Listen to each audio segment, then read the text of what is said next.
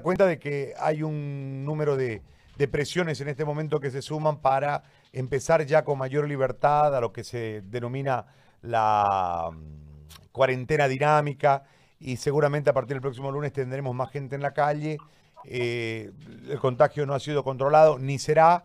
Eh, tenemos y seguimos esperando el tema de los test y las mm, promesas para más adelante, para más adelante. En fin, en todo este cuadro, ¿cómo, cómo observa la situación? Primeramente desde lo técnico, doctor. Muy buenas tardes, José Gary. Eh, saludos, como siempre, a toda tu audiencia, a toda la gente que trabaja contigo, a Jorge y todos los que siempre te asisten y que están trabajando por informar a la población sobre salud.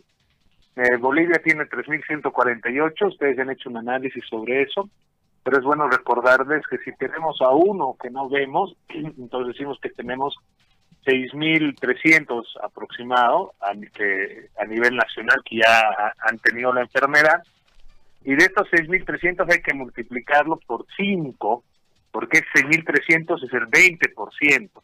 Entonces, si tenemos 6.300 multiplicado por 5, decimos que tenemos 30.000 eh, personas que han estado en contacto con el virus y dentro de eso lo que nos llama la atención es el índice de, eh, de casos recuperados, ¿no? Que porque nosotros tenemos ocho activos por cada caso recuperado, eh, estamos muy distanciados de la realidad mundial, porque la realidad mundial casi la relación es uno a dos, es decir, por cada activo se tiene un recuperado, y o por cada activo se tiene 0.8 en promedio, casi es la relación uno a uno, si te fijas. Eso quiere decir que por cada persona que tenemos hospitalizada hay uno que se está dando de alta, entonces la rotatividad sería interesante, pero en Bolivia no. En Bolivia nosotros tenemos eh, por cada eh, ocho activos por cada recuperado, y eso significa que estamos tardando en la recuperación, por lo cual eh, los periodos de morbilidad, mórbido, digo, la enfermedad se vuelve más larga, y esto nos lleva a decir que el paciente se nos complica más, ¿no? Eh, podemos decir también que en el índice de toma de muestras tenemos tres negativos por cada positivo, es decir, por cada positivo estamos eh, haciendo pruebas a tres que son negativos, también muy bajo porque si comparamos a nivel Sudamérica nomás, el promedio de, Sudamérica es por cada uno 50 negativos, ¿no? Entonces estamos muy alejados en este tema de la detección y esto es lo que nos genera a ver cuadros, lo que tú describías como el tema del bajío, ¿no? Y esto quiero ejemplificarlo muy bien. ¿Por qué nosotros trabajamos por la detección temprana? Fíjense que el secretario de Salud de la Gobernación, ¿qué hicieron con él? Detección temprana. Lo detectaron, lo vieron. Eh, algunos dicen que hicieron tratamiento con antiviral. Él lo dijo en un video que hizo tratamiento con retrovirales y él está tranquilo, él está bien. Entonces, ¿qué hicieron en él? Detección temprana, tratamiento precoz. Entonces, está bien. Entonces, ahí, cuando yo hago la detección temprana, yo voy viendo cómo evoluciona el paciente porque lo estoy viendo, lo estoy acompañando, lo estoy siguiendo. Tan importante el seguimiento médico. Y eso nos viene a decir que si yo le hago el seguimiento adecuado a este paciente, este paciente no se va a complicar y no se va a morir. Ahora vamos al del bajío tienes tres ambulancias esperando en la puerta, tienes dos pacientes complicados adentro, son cinco. ¿Cuántos pacientes en total? Cinco pacientes complicados. Y esos cinco pacientes complicados le quitaron, bueno, no le quitaron el oxígeno, se quedó sin oxígeno.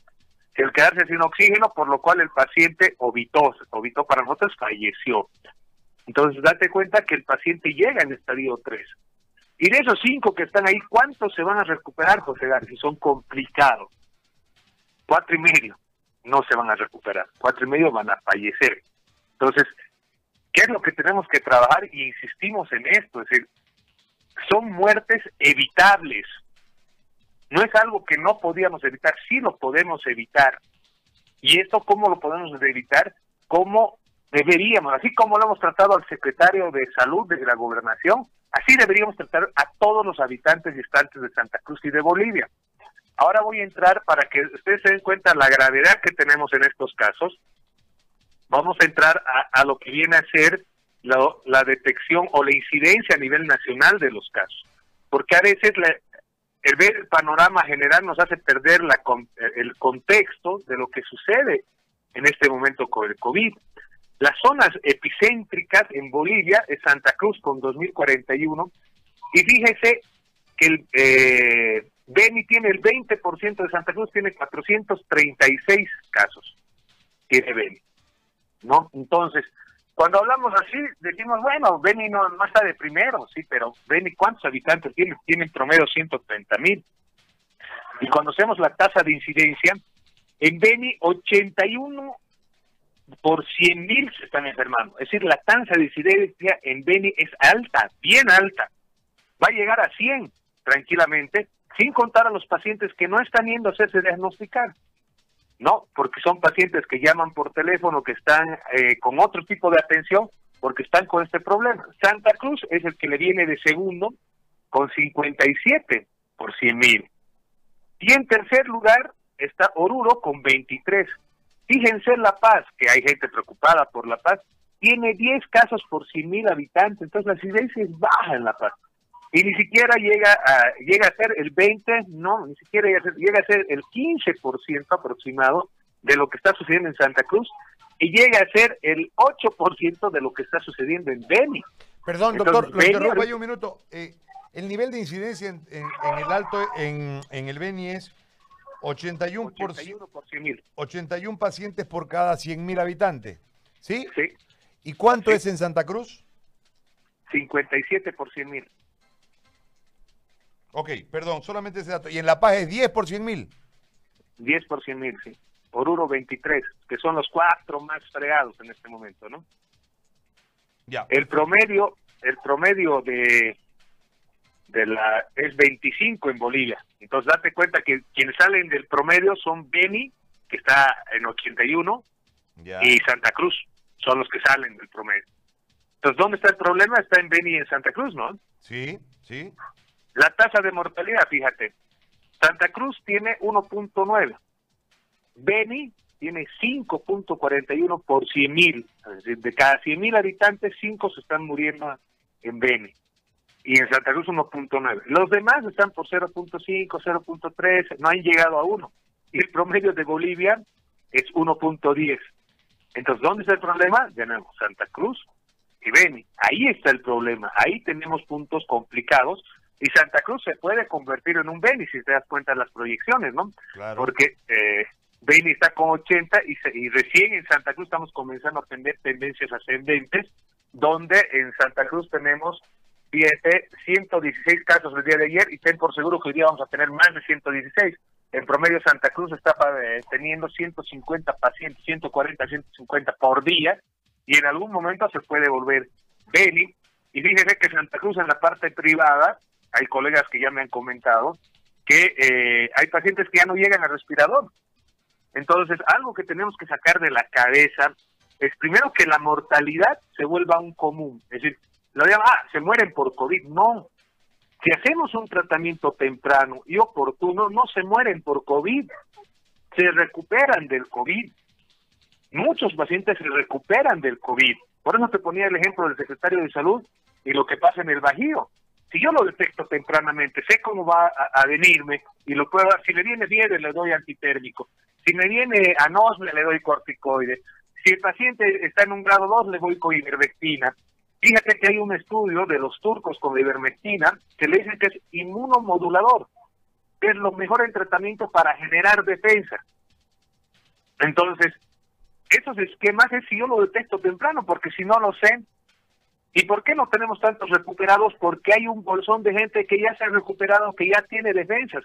Por eso hoy en Santa Cruz y en el Beni, lo que más se debe trabajar es en, la casa de las personas que ya tienen defensas que ya pueden salir a la calle tranquilamente y que ya pueden ayudar a los demás.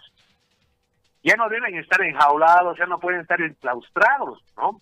Entonces es importante porque además ahí el manejo del plasma va a ser muy importante.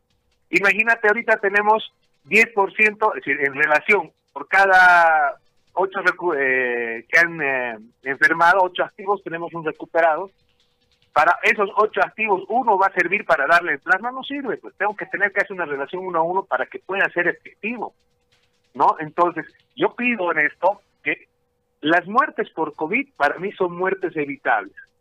Ya lo que quiero que quede claro, José Gare, la terapia antiinflamatoria es más pertinente que la terapia con ivermectina. porque la ivermectina por sí solo no es un, un buen efector. La ivermectina tiene que estar acompañada de antiinflamación. En Trinidad van a hacer, hicieron el Consejo Médico, se reunió y van a hacer desparasitación en toda la población, van a dar ivermectina de manera gratuita a toda la población. Sirve, sirve como prevención, pero si esa persona desarrolla la enfermedad, lo que le va a salvar es el antigripal y el antiinflamatorio, porque desinflamando ya vamos bien. Más la ivermectina, que es un inmunomodulador, lo dicen los turcos, que tienen una ciencia médica muy, muy extraordinaria, se podría decir así. Entonces, con esas dos cosas voy a salvar vidas, que cada eh, persona del Bolivia para mí es importante. Entonces, al ser muertes evitables, significa que tenemos que salir a atender y encontrarlos a esas personas antes de que enfermen y antes que se compliquen. Y como digo, hay mucha gente en su casa en Santa Cruz y en Trinidad que se ha enfermado, que ha tenido el cuadro y que ya tiene defensas, que ya no se va a volver a enfermar. Entonces es importante concientizar a la persona que no hay que tener el miedo. Y por eso yo les, sobre todo José Gary, les pido cumplan los pasos. Es decir, cuando nosotros hablamos de protocolo, y siempre lo hemos tocado en el, en el programa, que significa que el paciente comienza con resfriado, ¿qué le voy a dar? Ivermectina de entrada, no. Quiero ver qué tipo de resfriado es, cómo evoluciona. Entonces voy con antigripales, voy con el antiinflamatorio, se le baja la fiebre. Entonces, si está haciendo efecto mi tratamiento, ya no salto a los otros pasos. Hay mucha gente y que están haciendo el famoso tiro de escopeta, José Gary. ¿Qué es el tiro de escopeta? Le doy de todo. Le doy heparina, le doy ivermectina, le doy acitromicina, más un antibiótico más, le daré. No, no, no. Eso no debe existir porque al final no sé cuál le va a hacer efecto. Pero tengo que detectarlo tempranamente. Porque yo le vuelvo a repetir, si tenemos cinco pacientes como los del Bajío y no tengo respirador, ¿por cuál voy a decidir que viva, que muera? Y sé que además que entra el respirador, de cada 10, 9 mueren. Entonces, la solución está en los respiradores, José Garín. ¿La solución está en el tercer nivel? No, La, la, solución está en que salgamos a atender, que vayamos a atender a la población oportunamente. Esta es la mayor prueba del sistema de salud a nivel mundial y en Bolivia, donde se ha trabajado mucho los segundos y los terceros niveles, y aquí están mal en nuestro sistema de salud. Entonces, ¿para qué nos pone a prueba de que hagamos el diagnóstico oportuno, de que estemos con la población, que escuchemos a la población? Muchos hablan del tema económico.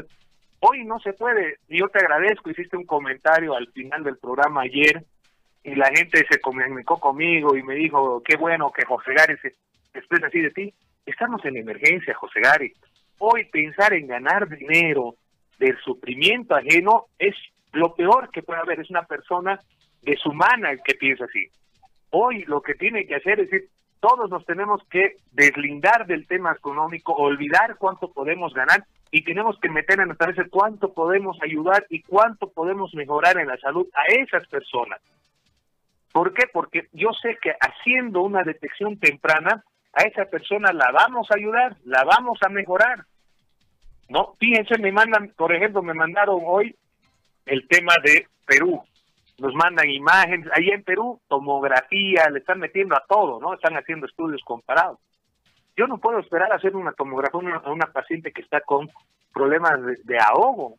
Yo tengo que comenzarle el tratamiento, tengo que hacer el seguimiento, tengo que llamarla, tengo que verle, cada dos horas, yo con los pacientes que me se han comunicado de Trinidad, hablamos por teléfono y me llaman, doctor, pasa tal cosa, entonces póngale eso, no, quítele el otro, porque esto, miren, lo bueno de la cuarentena dinámica es que se han dado cuenta que esto es dinámico.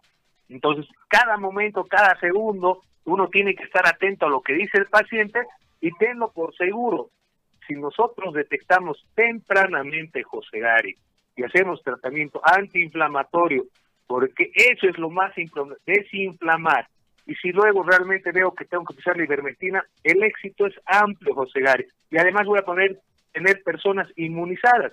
Fíjate que en la crisis, si eh, el Beni ahora van a comenzar a dar ivermectina, van a ser tratados oportunamente. El Beni de aquí a un mes y medio, por ahí toda su población ya va a ser inmune al coronavirus y van a vivir normalmente, al nuevo normal que tú decías, vamos a volver a vivir tranquilamente. ¿Por qué? Porque esas personas van a ser inmunizadas.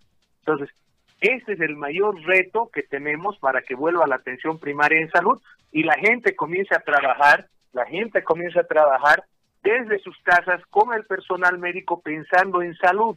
Porque algo que tenemos que tener claro con esta pandemia es que todos, todos somos responsables de la salud, directa o indirectamente, de lo que comemos, de lo que nos lavamos la mano, de cómo tenemos nuestras costumbres higiénicas, que eso hace que mejoremos o seamos personas expuestas.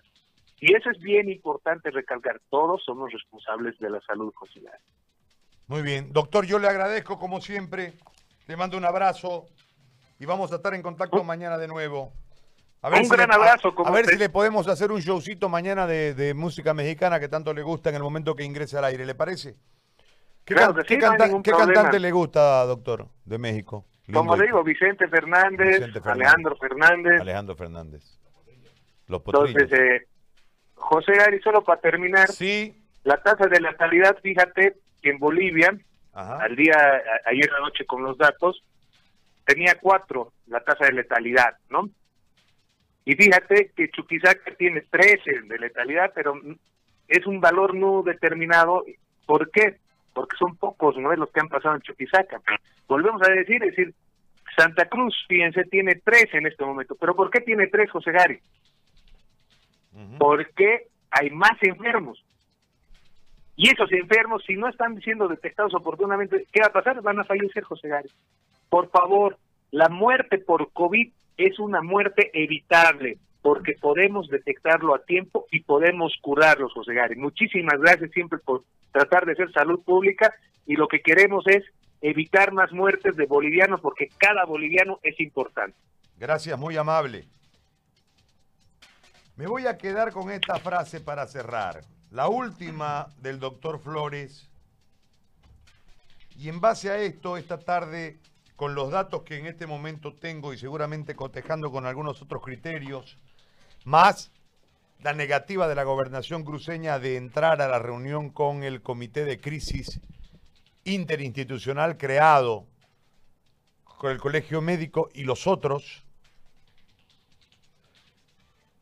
con los datos que hemos recogido del resto del país, con la letalidad marcada, con esto que es alarmante, la incidencia del contagio, 57 en Santa, en Santa, Cruz. Cruz, 81 en el Beni, tema altamente preocupante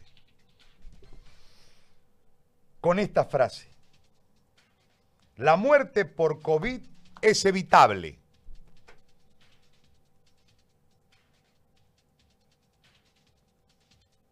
La muerte por COVID es evitable. Y los elementos están en este momento en las manos de las autoridades.